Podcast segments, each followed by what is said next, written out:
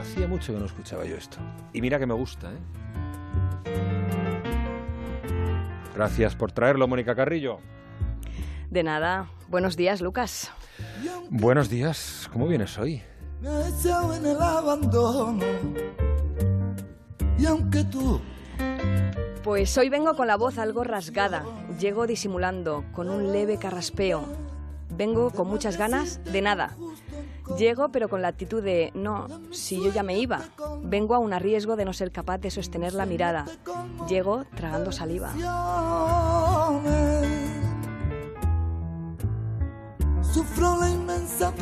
Si les soy sincera, les confieso que no he tenido mi mejor despertar. Para ser sincera, les diré que llego con ganas de llorar. Esa es la verdad, así, sin anestesia, sin artificio, así, sin maquillar. Tiene lágrimas negras, tiene lágrimas negras. ¿Y saben una cosa? Que no es tan grave. Es posible y muy probable que en breve se me pase. En mi opinión, llorar no debería estar tan mal visto. Llorar desahoga, desatasca las entrañas, nos alivia las emociones más profundas. Llorar nos libera y desdibuja telarañas.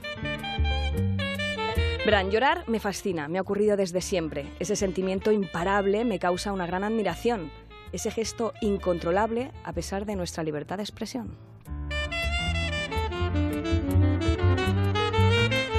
El llanto manda, toma las riendas. Hablamos, claro, de las lágrimas sinceras. ¿Y saben lo mejor de todo? Pues que las lágrimas se ríen de nosotros cuando hacen y deshacen a su antojo. ¿Acaso no es eso digno de soflama? ¿Acaso no merece una sonrisa? ¿Acaso después de un gran drama, después de la pena y sin prisa, con los ojos como ranas, no se nos afloja la risa?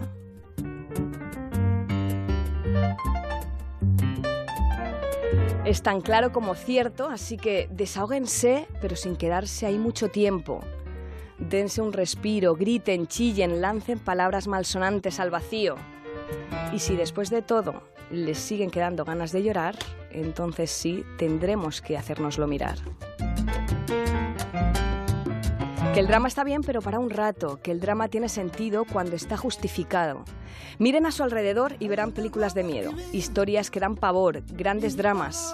Y luego fíjense en sus protagonistas y verán que a pesar de todo, y aunque se les quiebre el alma, siempre hay motivo para una sonrisa. Porque después de las lágrimas negras, siempre, siempre llega la calma. Feliz fin de fiesta, Lucas. Feliz fin de semana. Feliz fin de semana, Mónica Carrillo.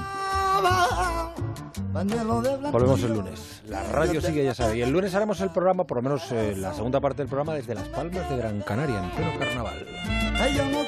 A ser felices. Adiós.